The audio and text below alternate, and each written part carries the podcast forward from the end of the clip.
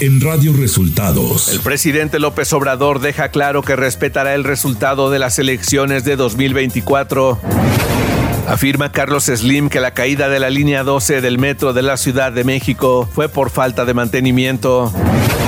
El INE amplía el plazo para la credencialización en el extranjero. Esto y más en las noticias de hoy. Este es un resumen de noticias de Radio Resultados. Bienvenidos al resumen de noticias de Radio Resultados. Ya estamos listos para informarle Luis Ángel Marín y Alo Reyes. Quédese con nosotros, aquí están las noticias. La mañanera. El presidente Andrés Manuel López Obrador afirmó que se respetará el resultado de la elección del 2 de junio sin importar quién sea el ganador o ganadora. Si el pueblo decide quién debe ser presidente o presidenta, se tiene que obedecer, porque esa es la democracia. El pueblo manda y si se equivoca vuelve a mandar. Y luego de que el empresario Carlos Slim dijera que ya es un exceso que al ejército lo estén metiendo en tantas cosas, el presidente López Obrador dijo lo siguiente. Yo respeto mucho a Carlos y siempre este, dialogamos y debatimos. No estamos de acuerdo en todo. Yo lo respeto mucho porque él es este pues una gente trabajadora que invierte en beneficio de México, es respetuoso de la investidura presidencial, cosa que no hacen otros. Al preguntarle sobre las afirmaciones de Carlos Slim, quien dijo que Telmex ya no es un negocio, López Obrador descartó comprar a la empresa y agregó que a Slim y a otros empresarios les ha ido bien en este sexenio. ¿El gobierno tendría intención de comprar Telmex? No, no, no, para nada. Este, no, no, y le ha ido bien a Carlos porque es un buen empresario, como le ha ido bien a otros, casi a todos los empresarios. Ya he, dicho varias veces de que cuando la milpa se da bien, alcanza hasta para el pájaro.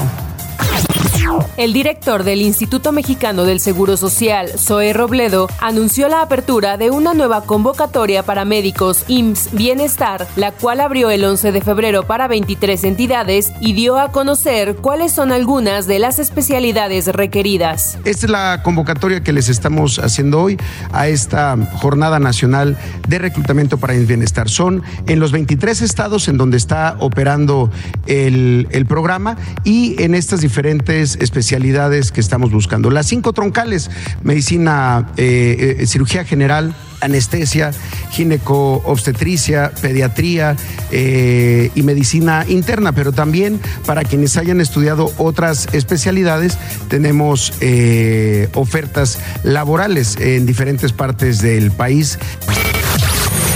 Radio Resultados. Elecciones 2024.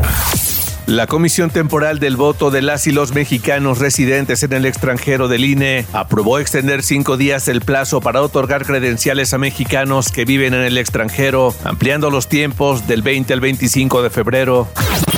El INE y la empresa papelera Copamex iniciaron la fabricación del papel seguridad que se utilizará para producir las boletas electorales y los listados nominales de las elecciones 2024. En punto de las 10 de la mañana de este lunes, inició la producción de 2.192 toneladas de papel seguridad. El evento lo encabezó la consejera presidenta Guadalupe Tadei. La dirigencia nacional del Partido Verde Ecologista de México entregó este lunes a Claudia Sheinbaum su constancia como candidata presidencial. Karen Castrejón, presidenta del partido, encabezó la entrega, acompañada del senador Manuel Velasco y el diputado Carlos Puente, así como el presidente de Morena, Mario Delgado, el líder del PT, Alberto Anaya.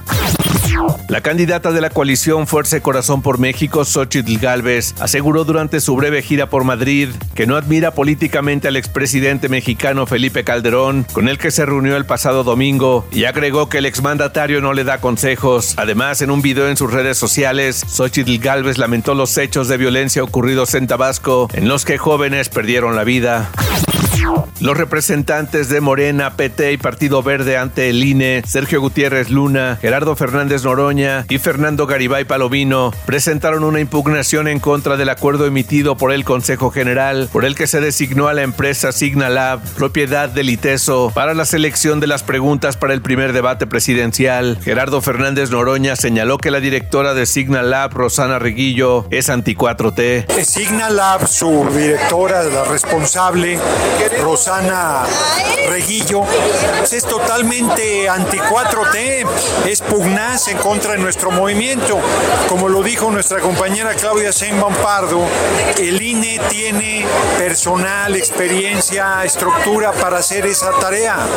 Y si algo tiene que contratar, pues que lo contrate, pero no quien organice la selección de las preguntas dándoselo a alguien que es parcial. Francisco Cienfuegos, delegado de campaña de Xochitl Galvez en Nuevo León, acudió este lunes al Instituto Electoral y a la Fiscalía Especializada en Materia de Delitos Electorales en la Ciudad de México a presentar denuncias contra el gobernador de Nuevo León, Samuel García, al que llamó delincuente electoral. Nacional.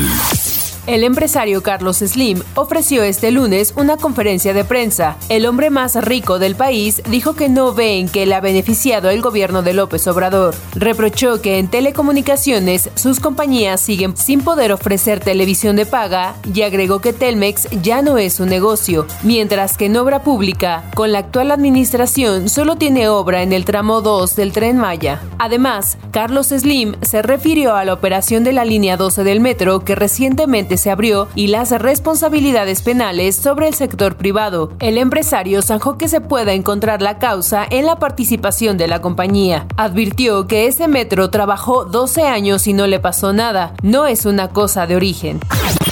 Una explosión dentro de la refinería de Tula en Hidalgo de petróleos mexicanos dejó al menos ocho trabajadores lesionados, dos de ellos de gravedad. De acuerdo con los primeros reportes, el accidente se debió a la explosión de la bomba de carga que a su vez hizo estallar una turbina de vapor. De inmediato, la situación fue controlada por personal de emergencias. El estruendo de la explosión cubrió varios kilómetros, por lo que comunidades aledañas percibieron el incidente de la tarde de ayer. Ciudad de México. El secretario de Seguridad Ciudadana de la Ciudad de México, Pablo Vázquez Camacho, informó del aseguramiento de más de 30 toneladas de autopartes de posible procedencia ilícita y placas de circulación con reporte de robo. Esto durante el cateo de un inmueble ubicado en la calle de Peralvillo, en la colonia Morelos, en la Ciudad de México. La Secretaría de Desarrollo Económico de la capital del país estimó que las actividades comerciales relacionadas con el Día del Amor y la Amistad, a celebrarse el 14 de febrero, dejarán una derrama económica de 1.966 millones de pesos para la Ciudad de México. Se verán beneficiadas 80.408 micro, pequeñas, medianas y grandes empresas, principalmente restaurantes, hoteles, florerías, joyerías y tiendas departamentales. Información de los estados. La noche de este lunes, la camioneta de Andrés Salas, administrador de la página en internet Noticias Cuautla, fue atacada a balazos en esa ciudad del estado de Morelos, dejando este hecho sin vida al chofer del comunicador y a su hermano herido. Esto lo informó el propio reportero en una transmisión en vivo que hizo. El comunicador no iba en su camioneta, pero en este hecho violento, su hermano recibió dos impactos de bala y la persona que manejaba cuatro. Según la Comisión Estatal de Seguridad, el chofer murió en el hospital horas más tarde. Este lunes por la tarde, un grupo de hombres armados ejecutaron a balazos a tres personas en el interior de un domicilio y secuestraron a otras dos. Los hechos fueron suscitados en la calle Las Torres de la colonia Gaviota Sur en la ciudad de Villahermosa, Tabasco. De acuerdo al reporte de las autoridades, los agresores presuntamente rompieron la puerta con un marro e ingresaron al inmueble donde habrían arremetido en contra de tres personas a quienes les arrebataron la vida y luego se llevaron a otros dos hombres en contra de su voluntad.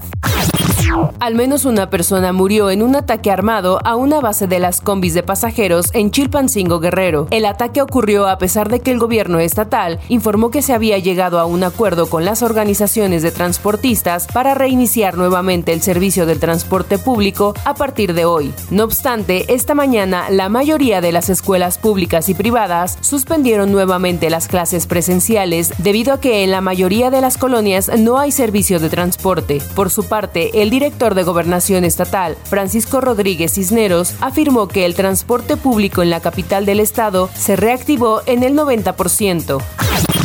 Familiares de personas desaparecidas presentaron un amparo en las instalaciones del Poder Judicial Federal con sede en Jalapa, Veracruz, ante las inconsistencias en el Registro Nacional de Personas Desaparecidas, donde se han borrado datos claves para la localización de las personas, datos sobre las personas que los buscan o en el peor de los casos se han dado por localizadas personas que continúan desaparecidas.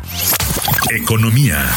El ingreso de divisas por visitantes internacionales durante 2023 ascendió a 30.809 millones de dólares, informó el secretario de Turismo del Gobierno de México, Miguel Torruco Márquez, al calificar el hecho como un nuevo récord histórico. De acuerdo con los resultados de la encuesta de viajeros internacionales publicados por el INEGI, este registro representa un incremento de 10% comparado con 2022 y 25.4% más de lo captado en 2019 previo a la pandemia. Clima. El Servicio Meteorológico Nacional emitió el pronóstico de clima para hoy 13 de febrero, el cual prevé que el Frente Frío número 34 traerá lluvias e intervalos de chubascos al oriente de la península de Yucatán, pronosticando también lluvias puntuales fuertes en Quintana Roo. La masa de aire polar asociada al frente mantendrá el evento de norte en el litoral de Veracruz, la península de Yucatán, el Istmo y Golfo de Tehuantepec. Radio Resultados Internacional. Israel sigue cometiendo genocidio en Palestina. Al menos 52 personas murieron en ataques aéreos de Israel en la localidad de Rafa, en el extremo sur de la franja de Gaza, informó la madrugada de este lunes. Informó este lunes el Ministerio de Salud gazatí. El ataque israelí en Rafa ocurrió pocas horas después de que el presidente de Estados Unidos, Joe Biden, le pidiera al primer ministro israelí Benjamin Netanyahu abstenerse de una ofensiva militar en Rafa sin un plan que garantice la seguridad de civiles palestinos.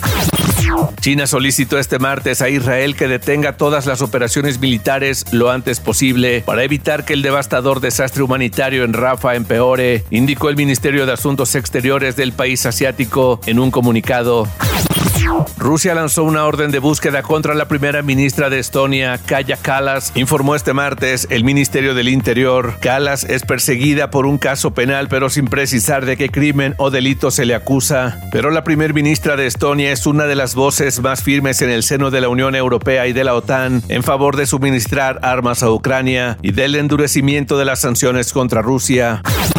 Y hasta aquí las noticias en el resumen de Radio Resultados. Hemos informado para ustedes Luis Ángel Marín y Alo Reyes.